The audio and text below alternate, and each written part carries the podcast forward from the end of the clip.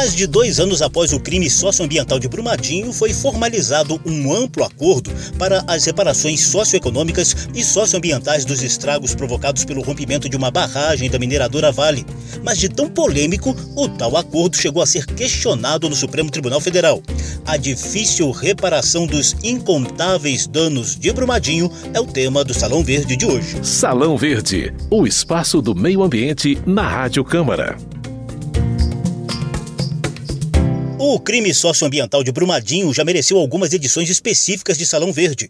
Tudo aconteceu no início da tarde de 25 de janeiro de 2019, quando uma barragem de rejeitos de minério de ferro da Vale se rompeu perto do córrego do Feijão, matando 272 pessoas e deixando um rastro de destruição pelo vale do rio Paraupeba, afluente do gigante Rio São Francisco.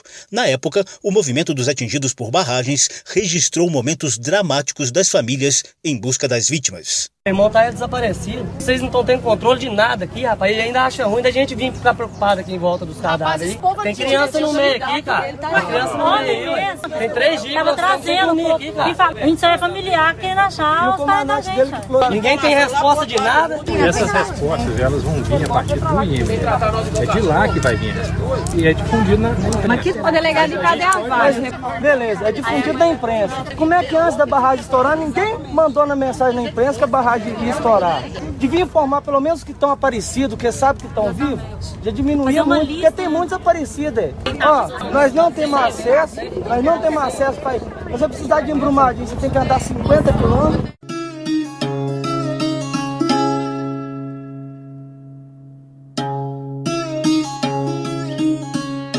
Ainda hoje, alguns corpos não foram resgatados do lamaçal de minério de ferro não demorou muito para que o que era chamado de acidente ou tragédia ganhasse a classificação de crime amplamente investigado pelas polícias federal e estadual, Ministério Público e comissões parlamentares de inquérito da Assembleia Legislativa de Minas Gerais e da Câmara dos Deputados. A mineradora Vale, a empresa alemã de engenharia Tuvisud e 16 funcionários foram indiciados. Alguns chegaram a ser presos por alguns dias durante a investigação. Desde então, buscam-se a reparação para as famílias das vítimas e as compensações socioeconômica e socioambiental da região afetada, que inclui vários outros municípios às margens do rio Paraopeba. O acordo surgiu no início de fevereiro. Foi articulado pela Justiça de Minas Gerais e assinado pelo governo mineiro, Defensoria Pública Estadual, Ministérios Públicos Federal e Estadual, além da mineradora Vale, que se comprometeu a pagar 37 bilhões e 600 milhões de reais. Mas entidades ligadas às vítimas denunciaram que não foram devidamente ouvidas e ganharam o apoio de partidos políticos para questionar o acordo no Supremo Tribunal Federal. A ação no STF não prosperou, mas outros recursos judiciais estão em análise.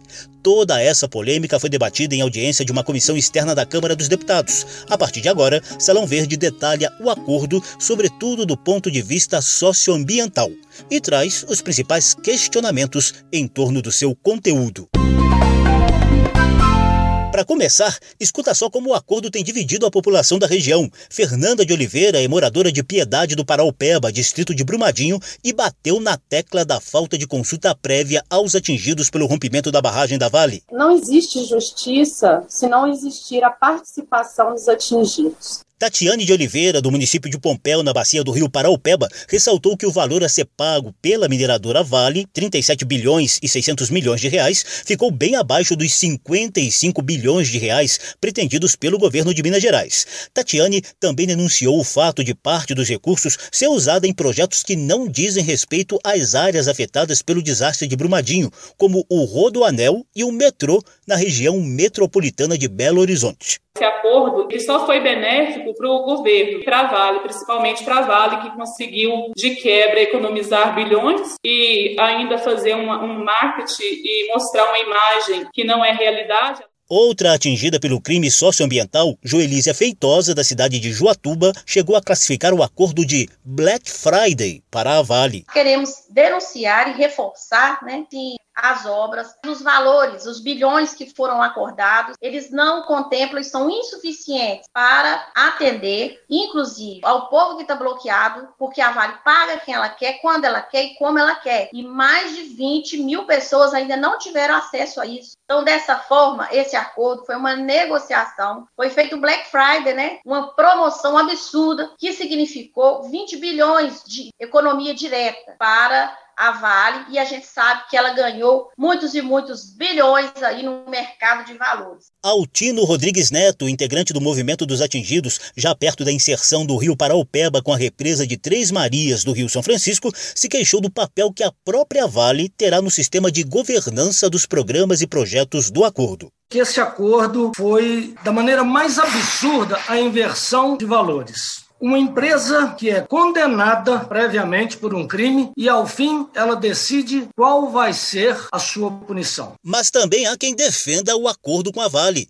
Morador de Brumadinho, Silas Fialho, criticou os recursos judiciais e teme pela anulação do acordo. Eu podia ser mais um, ia descer o pau nesse acordo. Mas aqui, se a anulação desse acordo, o que, que é Brumadinho e nós atingidos ganha com incertezas? Anulando esse acordo, o que, que temos para amanhã? Mas falar só da negativa do acordo, gente, gente. Eu tô sendo hipócrita. O vereador de Brumadinho, Guilherme Moraes, do Partido Verde, também cobrou pressa na implementação do acordo. Já fazem dois anos desse rompimento, desse crime que a Vale cometeu. Está havendo sim diálogo pós a homologação. O Estado já chamou algumas lideranças para poder conversar. Precisa nos organizarmos para que todos nós possamos unir, participar. E o que diz esse acordo polêmico? É o que você vai saber agora. Salão Verde.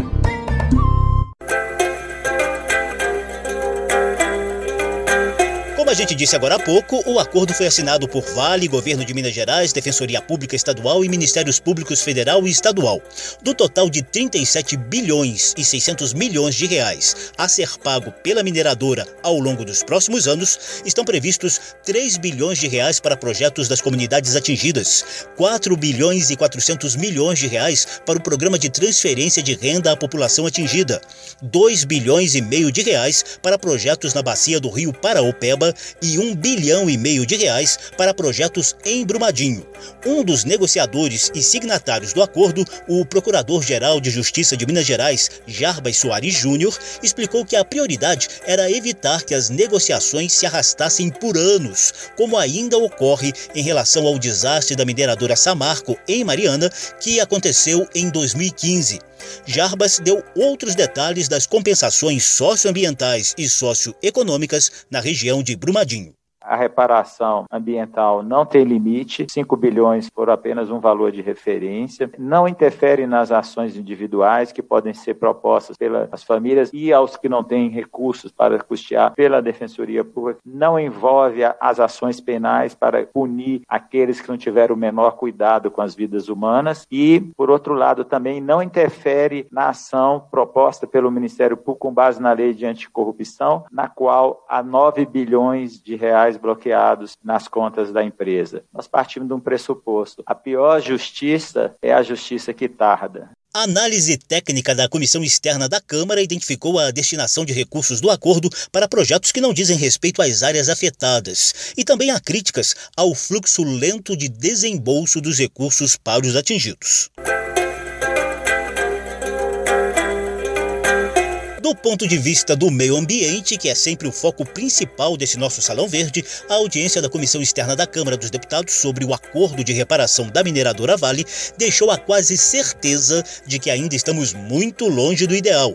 Escuta só o que diz a Joelísia Feitosa, moradora de Joatuba, cidade que fica a cerca de 40 quilômetros de Brumadinho, às margens do rio Paraopeba, enlameado pelos rejeitos de minério de ferro da barragem rompida da Vale. Nós não somos contra o acordo, mas nós somos contra um acordo feito sem a participação, sem ouvir e sem atender às demandas, principalmente dos atingidos. Estado, né, que tem um discurso muito bonito, mas é o mesmo Estado que concedeu as licenças ambientais para a Vale Matar e agora estende o tapete vermelho para a Vale, permitindo que seja feito esse acordo absurdo que nós vamos demorar dezenas de anos né, para recuperar o meio ambiente, para recuperar a bacia do nosso Paropeba. Ainda existem dezenas, centenas de pessoas morrendo diariamente que não fazem parte das estatísticas, pessoas sofrendo porque não, não tem água, pessoas sofrendo porque não tem mais trabalho, as pessoas sofrendo porque ia lá na, na beira do rio, tirava seu peixe para comer, que tinha sua hortinha, que criava seus animais, são pessoas pobres, pessoas simples, pequenos comerciantes que perderam tudo, não tiveram nada reposto até hoje. Quase 300 quilômetros à frente de Juatuba, onde o Paraupeba encontra o lago da represa de Três Marias do gigante Rio São Francisco, a reclamação é a mesma, como afirma o morador da região Altino Rodrigues Neto.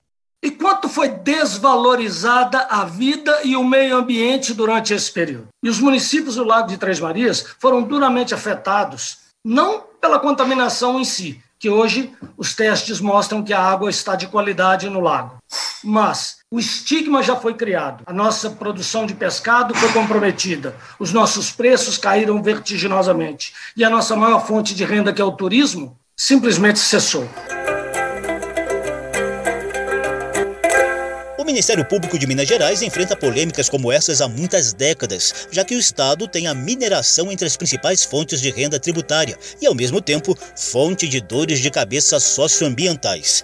O promotor Carlos Eduardo Pinto já coordenou a área de meio ambiente do Ministério Público Mineiro e atuou no ainda insolúvel crime socioambiental da mineradora Samarco, que deixou 19 mortos em Mariana e poluiu a bacia do Rio Doce ao longo dos estados de Minas Gerais e Espírito Santo em 2015. 2015.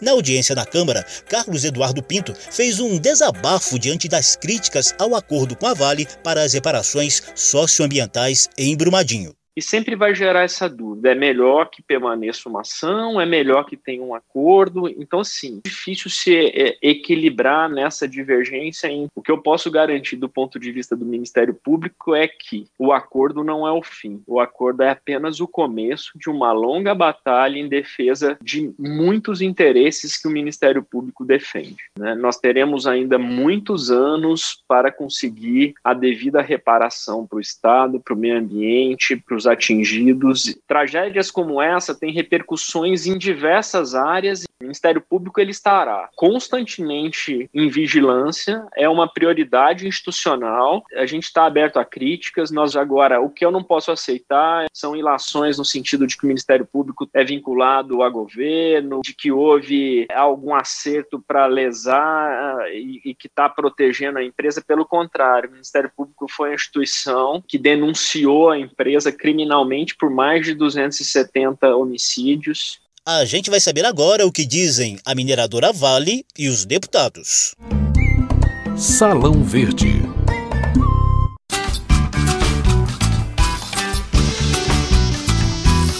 Diretor-presidente da Vale, Eduardo Bartolomeu, divulgou mensagem para afirmar que a mineradora está determinada a reparar integralmente e compensar pela tragédia de Brumadinho.